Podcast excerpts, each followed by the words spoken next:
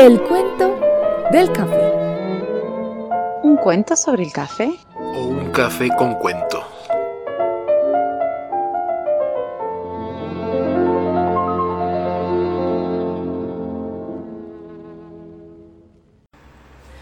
Hola Mario, ¿cómo estás?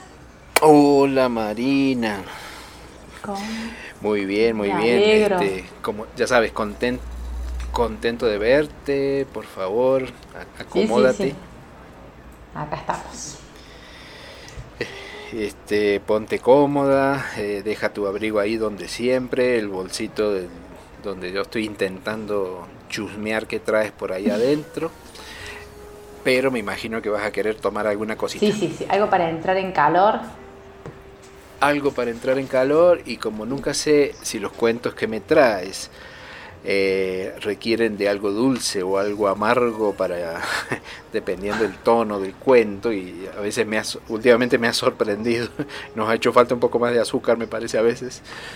Mm, para hoy hoy le pedí a don Matías que nos preparara dos café ristretos o ristreto que como, como ya sabes si te suena es un- una palabra italiana, ¿no? Y Eso. ristretto parecería que no está diciendo re- restringido o algo así, ¿no? Ujú. Y este café te va a asustar, pero mira, para que no te asuste, Ah. porque eh, el café eh, ristretto viene a ser como un, como un café expreso, pero pequeño, con lo cual uno se asusta porque el, el café expreso ya de por sí es pequeño y fuerte. Y este café se prepara como el expreso, pero con la mitad de- del agua que se usa para el expreso. Es una, una extracción. Ajá, claro. Y O sea que- claro, las, eh, eh, las personas se asustan porque hacen ese gesto como que hiciste vos, porque decís esto va a ser más, todavía más fuerte que un expreso. Sin embargo, parece ser que con esta forma de prepararlo, lo que se consigue es extraer, se extraen unos compuestos químicos del café cuando se prepara, pero al usar menos volumen de agua no se llega a sacar toda esa parte que le da el amargor y la acidez. Ah, o sea que no es tan, tan grave.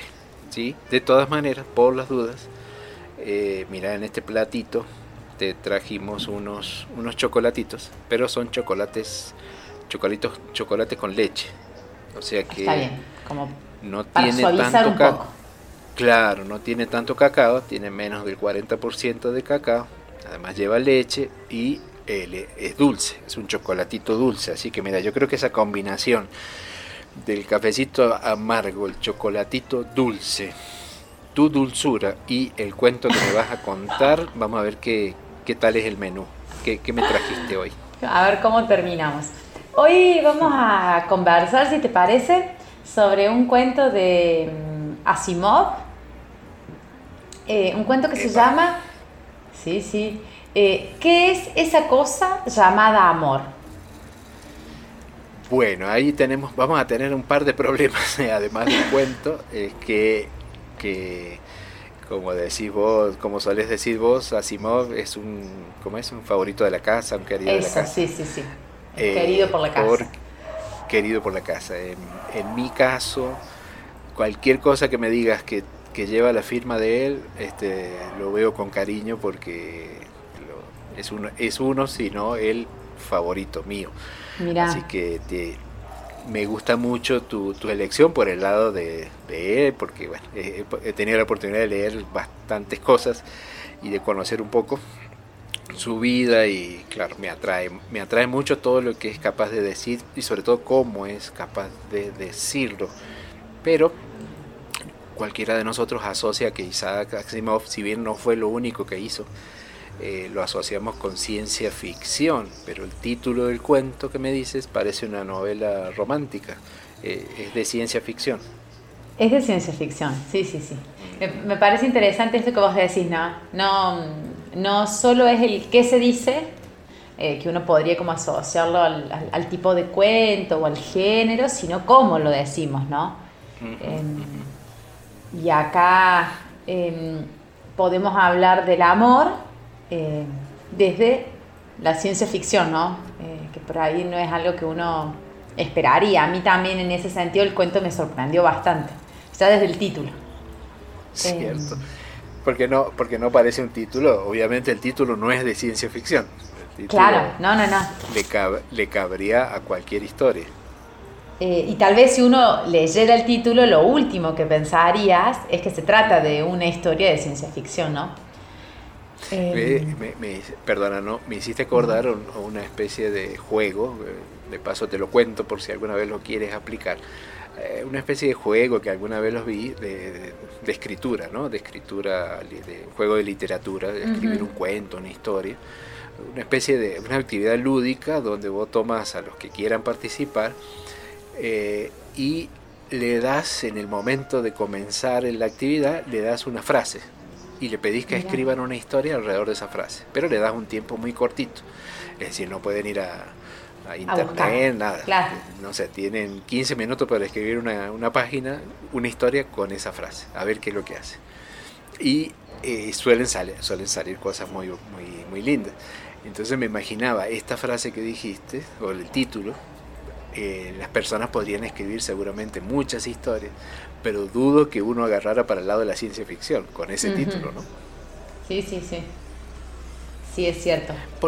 porque también nos hace, digamos, repensar qué, qué, imaginamos cuando hablamos de ciencia ficción. Por ejemplo, siempre lo he asociado a esas cosas que, que en ciencia ficción todo se vale, todo es irreal, todo es futurista, y entonces cualquier cosa que se escriba ahí eh, no, no, llama la atención porque uno dice, ah, es que es ficción.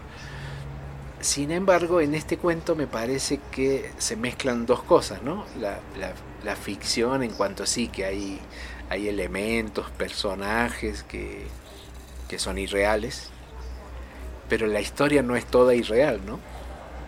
Eh, no, no, no, de hecho, eh, por ahí el contexto uno lo imagina como menos posible, hasta, ahí no más en realidad, eh, pero me parece que el nudo, eh, o, sí, el nudo de la historia es real. Eh, nos, sucede a todos, digo, ¿no? Es algo que podría suceder, que de hecho existe. Vos decís que, que, que, que todos los, que probablemente todos los seres humanos alguna vez se han hecho esa pregunta o, han tenido la curiosidad de los personajes. Claro, sí, sí. Eh, y a lo mejor no todos los seres humanos, pero sí una gran mayoría eh, han estado en, el lugar de los personajes también, ¿no? No de los que se hacen la pregunta, sino de los que por ahí tienen la obligación de responder. No sé si te das cuenta. Eh, Ahora es una historia eh, tiene mucho humor, ¿no? Eso, sí, sí, es muy cómica. Es muy cómica, es muy cómica. es muy tramposa. Mm. Y, a mí también me llama la atención cómo Asimov logra, bueno, no él, ¿no? Pero esta historia, por ahí dice algo del hombre desde la mirada del hombre, porque en realidad es... Pero escondiéndose tras la perspectiva de, de, un otro, ¿no? Entonces, es como pensar cómo nos piensan o cómo nos pensarían eh, otros seres, ¿no? Entonces, todo el juego de los, bueno, de los términos, las palabras, las suposiciones que se hacen, me parece también como muy interesante. Si bien es una historia, como decimos, es, es, es, es, de humor, tiene mucho de absurdo y obviamente mucha ficción, pero por ahí nos hace pensar si, si en realidad lo que nosotros entendemos como, o lo que para nosotros es normal, en realidad es solo porque todos lo miramos con los mismos ojos, pero que si se virara lo, con otra mirada, si se, si se observara con otra mirada, lo que para nosotros es normal, para otros podrían ser eh, incomprensibles, como les pasa a esos dos personajes que tienen la duda, que no entienden cómo funciona esta, esta raza tan complicada, ¿no? y tan peligrosa, ¿no? Y, y por qué se necesita una pareja cuando lo ven como algo inconveniente, o sea, como algo no, no pueden creer que se necesite una pareja. Sí, sí, sí, sí, sí, sí. Y además como una realidad que para nosotros es cotidiana eh, y por ahí no tendría como una carga negativa, para ellos es sumamente peligrosa, ¿no? Em, y entonces si se comprobase que, que, es así, que funciona así, bueno, habría como, ¿no? que, tomar armas, eh, tomar cartas en el asunto, ¿no? Eh, entonces también como esta mirada, ¿no? Como Sí. ¿Y, ¿Y, no te parece o no pensás también que, o sea, lo que hacemos siempre, uno se arriesga y empieza a, encontrar análisis, a leer entre líneas y seguramente Asimov no, no pretendía tanto con esa historia, pero nosotros somos así, eh, de que de que muchas veces eh, a lo mejor nos está diciendo con, de otra manera de que, de que somos una raza, somos unos seres que a veces son, que son somos difíciles de entender por qué somos como somos. Es decir, como que esa, eso que le pasaría a un par de, de, seres venidos de otros planetas que no comprenden por qué somos así, a veces nos pasa a nosotros mismos, ¿no? Es decir, ¿por qué seremos, seremos tan complicados? Tal cual, tal cual.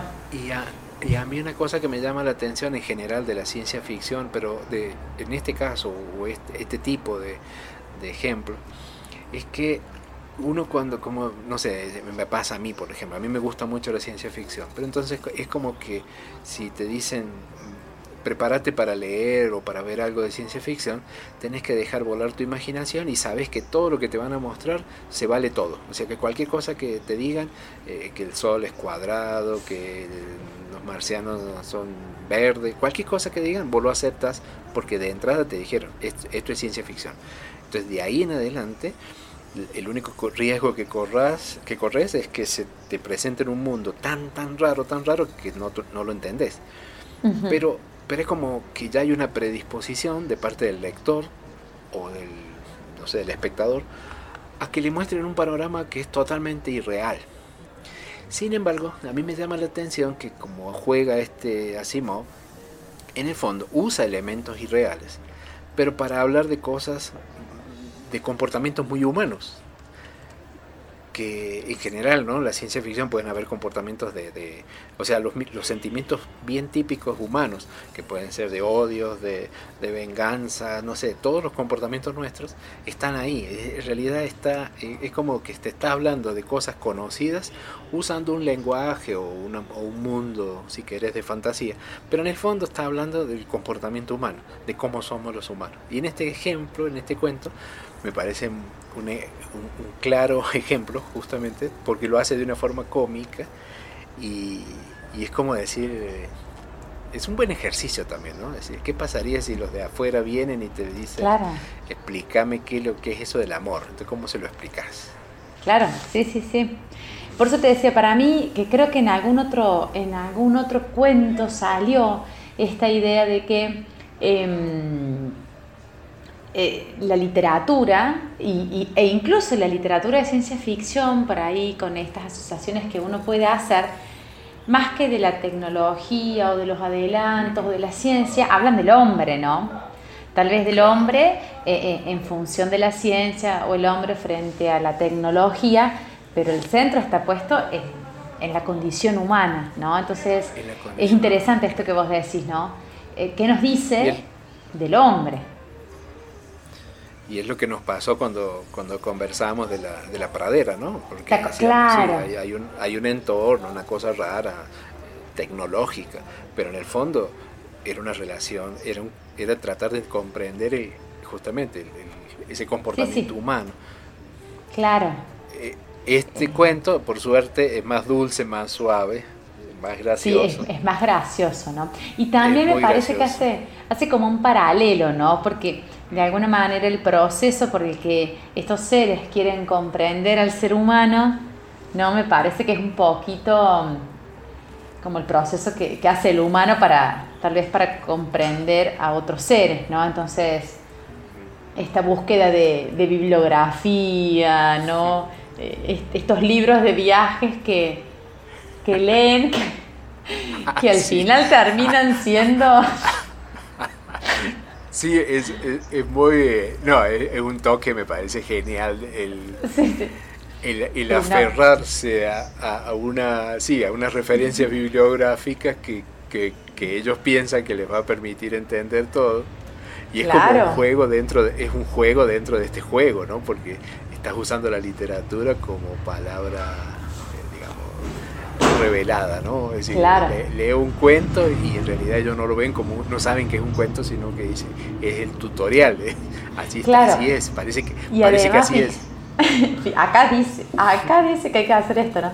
Y por ahí el peligro no sé, lo pienso como, como el peligro también de, que no, de no leer eh, a cual, no leer cualquier texto o no leer cualquier registro escrito, ¿no? Como palabra santa, o sea, no todo, no todo es informativo, ¿no? No todo es ilustrativo. El, peligro de no darse cuenta de, el tenor de lo que estás leyendo, ¿cierto? Claro, claro. Es muy, es muy gracioso eso. Y, y lo otro es la, la, habilidad desde el punto de vista ya, digamos, técnico, si se puede decir así, de analizar la estructura de la historia, del cuento, la habilidad del escritor.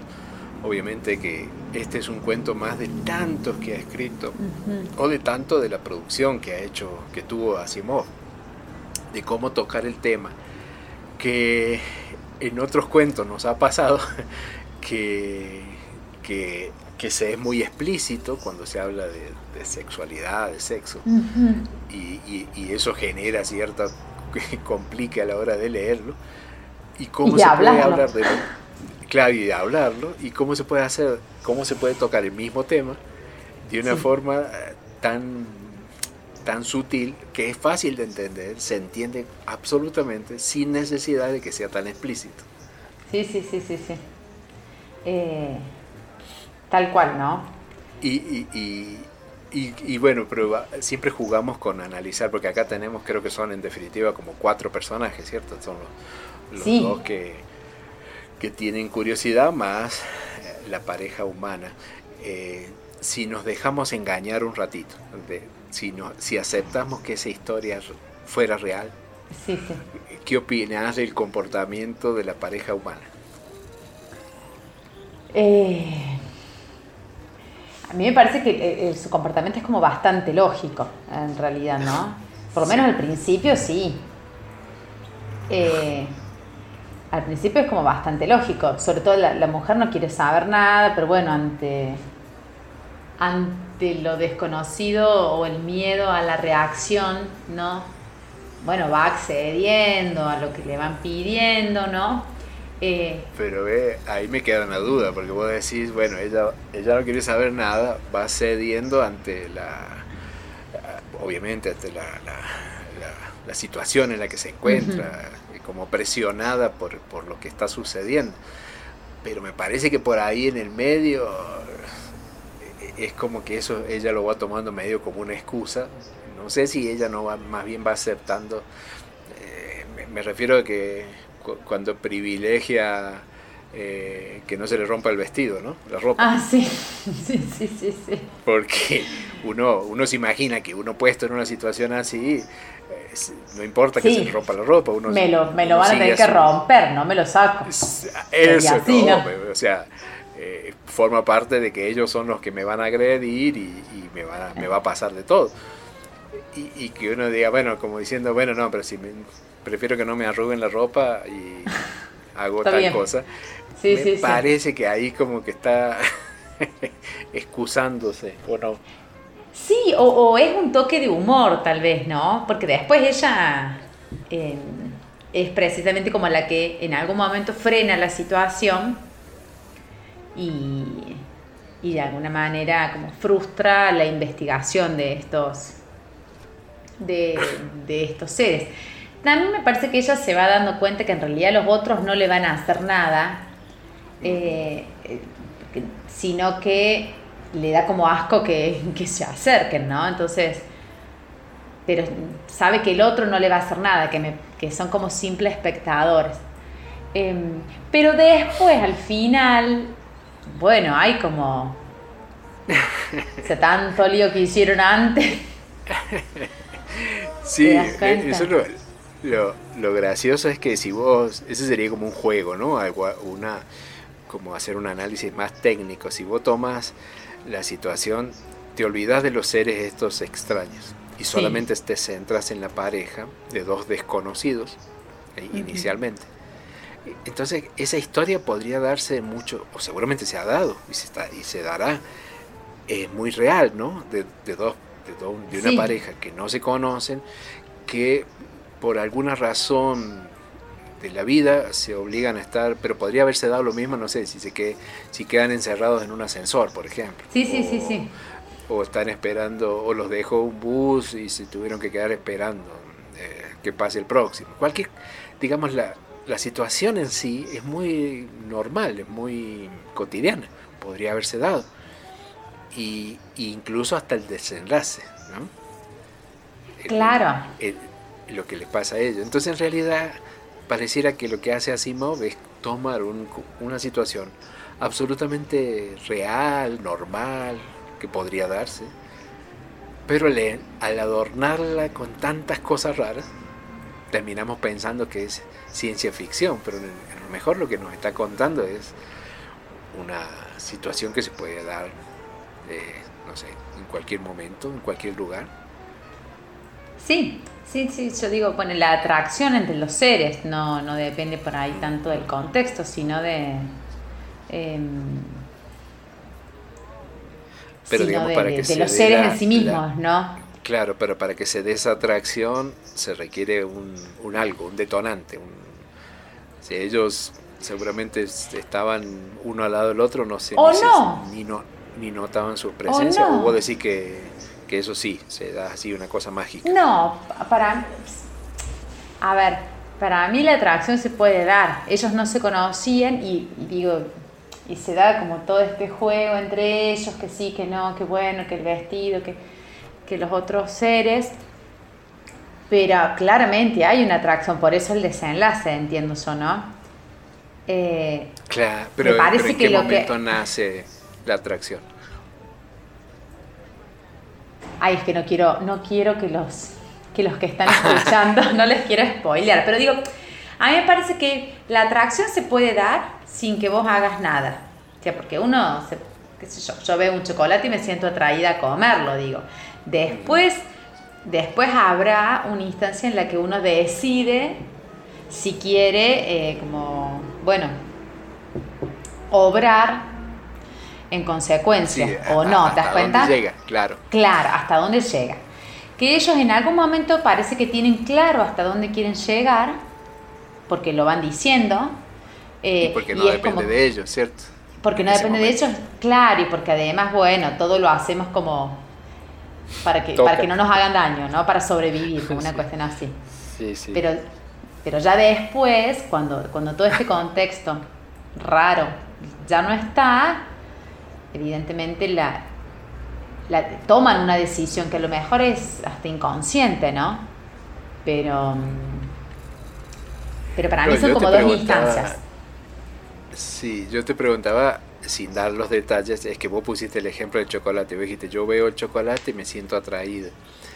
Pero ellos, digamos, no es que se vieron desde que se conocieron o se vieron, ya se sintieron atraídos. Me da la sensación a mí, diría sí, no lo dice. no lo dice, eso es cierto. O, porque, no sé, a mí, me encaja mejor, eh, yo me invento esa historia, entonces digo, ellos eran, no tenían nada entre ellos, salvo que por culpa de estos personajes tan particulares, ahí sí ya se ven, se ven obligados a, prestarse atención, especial atención, y eso sí generó algo. Bueno, claro, eso te iba a decir, para mí el momento es cuando dice casi distraídamente Charlie, para mí ahí, tal vez ahí eh, se, ahí se, es como que se dan cuenta de que sí se sienten atraídos, pero bueno, eh, o ahí, ahí surge, ¿no? Como esta nueva conexión. De todos modos, también lo interesante es que el cuento se llama ¿Qué es esa cosa llamada amor? ¿No? Pero estos seres que están como estudiando la raza humana, en realidad, nunca se preguntan por, por el amor en, como, sentimiento, como, sentimiento, ¿no? Como realidad espiritual, si se quiere. su preocupación es otra, ¿no? Y ni siquiera es el amor en términos de lo sexual, porque tampoco es esa la preocupación de los de estos seres, me parece. Eh, digamos, la clave para ellos es comprender cómo funciona eso de que se necesite una pareja. Claro, y de que si es verdad que pueden reproducirse, es, bueno, sumamente peligroso, porque imagínate que... Eh, es lo que les llama poderosamente la atención, es lo curioso, es lo raro. Claro, claro. Y, pero el, pero el texto no se llama, que es esa cosa llamada procreación, por ejemplo. Sí, sí, sí. O sea, que vos creo que ese, digamos, es otro, otro añadido de humor encima del todo el humor. O sea, es, claro. Es como una, hablando de comida, como una de esas tortas mil hojas, o sea que tiene muchas capitas. Claro, claro, claro. Y de hecho uno piensa, bueno, lo que le pasa a, lo, a, lo, a la pareja humana, ¿es amor? ¿Es amor? o no es amor? Eh, tengo, tengo mi opinión, pero no, lo voy a decir así en voz alta para que... no, no, eh, después del cuento. O, o, para escribámosla en el blog y, que nos cuenten. ¿Qué les parece? Si es amor, esa sería la gran pregunta. ¿Es, es amor? Claro, eh, ¿no? Es real, pero es amor. Claro, sí, sí, sí, de que sucede, sucede, pero ¿Esa, ¿Esa cosa es la que llamamos amor o no? O sea que, siguiendo, te voy a poner otra capa, las mil hojas, siguiendo cuando te vas alejando del cuento, empezaste por el título, que es esa cosa llamada amor, y te vas alejando del cuento y te queda esta duda. Vos dijiste, pero eso es amor. Y en ese sentido, te sentís que te vas alejando del cuento, como esos dos personajes extraños se van alejando también porque no han entendido nada. Sí, sí, sí, sí. O sea, ellos tampoco saben si eso es amor. Eh, no. Se, van con esa duda y, para colmo, cuando parece que la iban a resolver ya era tarde. Sí. Ya estaban muy lejos. Eh, sí, sí, sí, sí. Que en realidad... Eh, sí. Este, uno que la res, uno que, que, el, que el, el que insistía en eso, pobre se queda sin la posibilidad de confirmarlo, ¿no? Eh, claro, se, se de, quitar esa idea de que él es el que estaba equivocado. Claro, claro, claro. Y esto, y esto era casi como, el, el cuento era como si, como a lo largo, ahora me pongo en la piel de esos seres raros.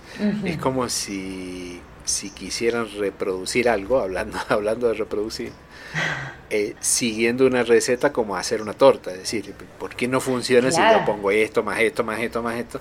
Y, y, ellos se quedaban esperando, bueno, y entonces, ya tiene que pasar algo. Claro, si acá dice. Y no. acá dice. o sea Que la, la otra conclusión es que el amor o lo que sea eso no sigue, no alcanza a conseguir. No hay una receta, no hay. Claro, claro.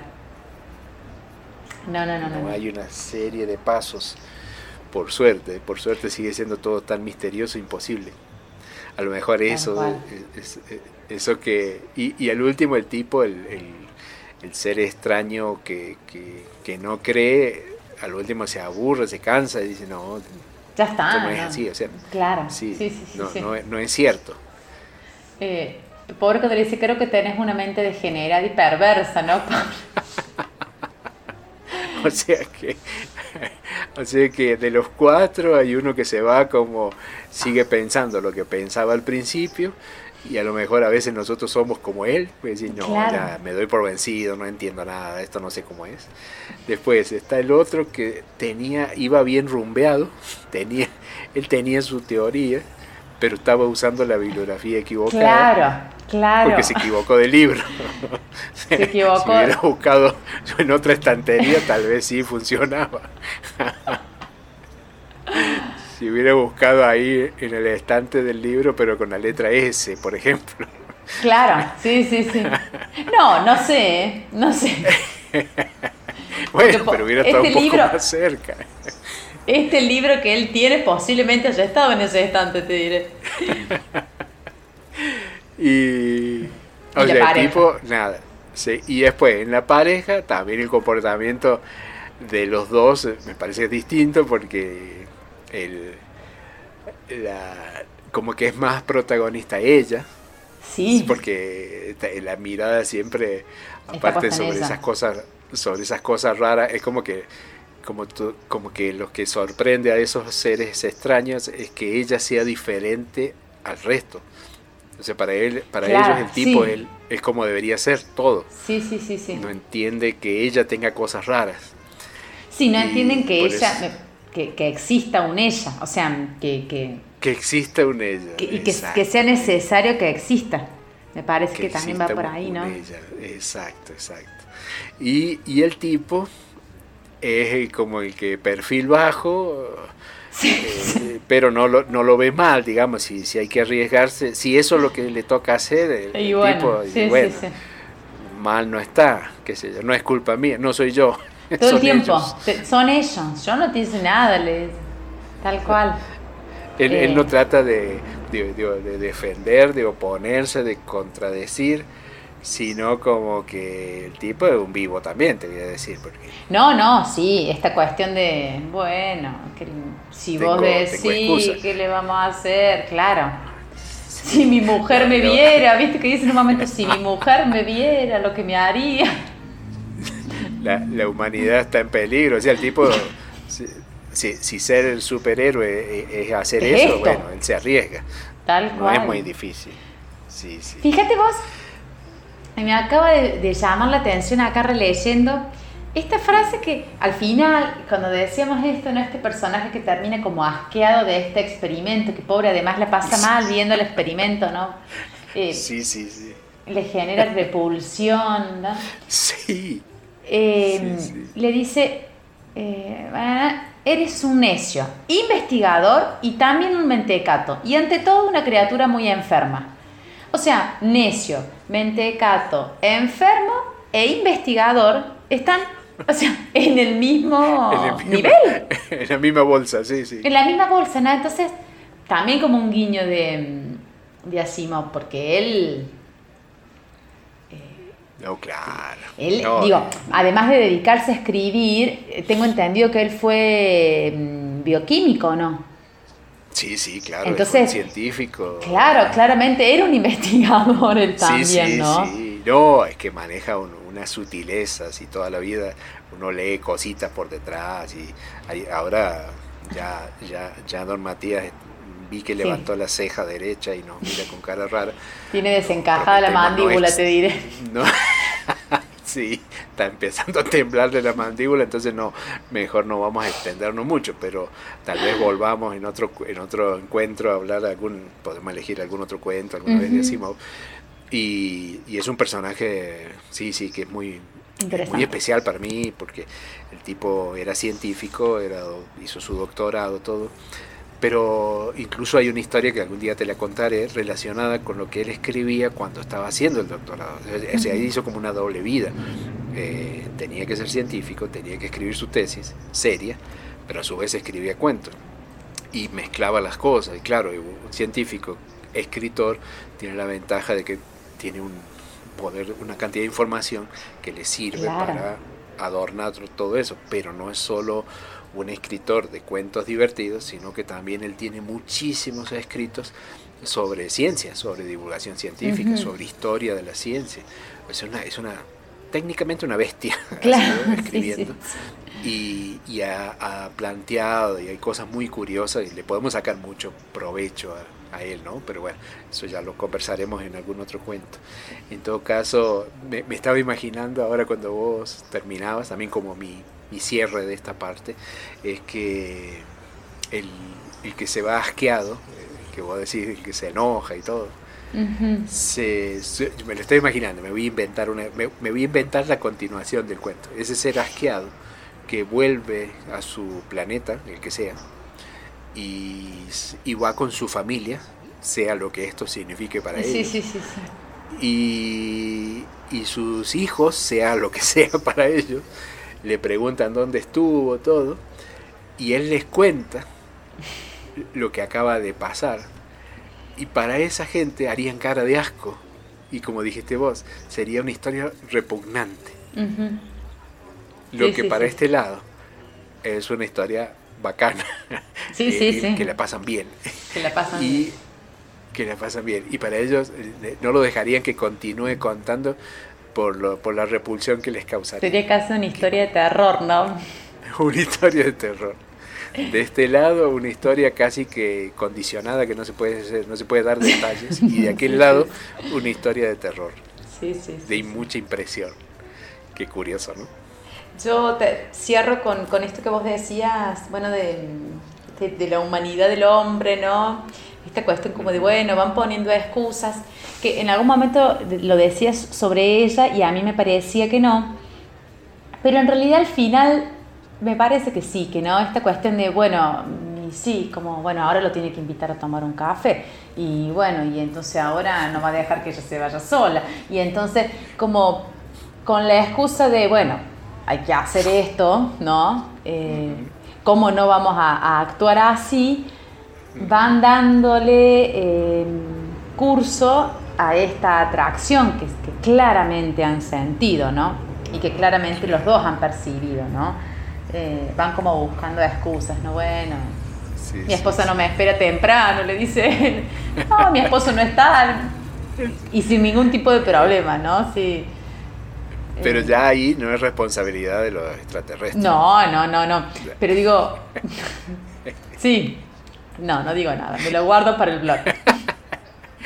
Y no, yo creo, bueno, mi última frase sería que, que de- siguiendo esta historia, bueno, si alguna vez se diera esa, esa temida invasión de, de otras civilizaciones más avanzadas, yo preferiría que sean como estos, Sí, sí, sí, sí.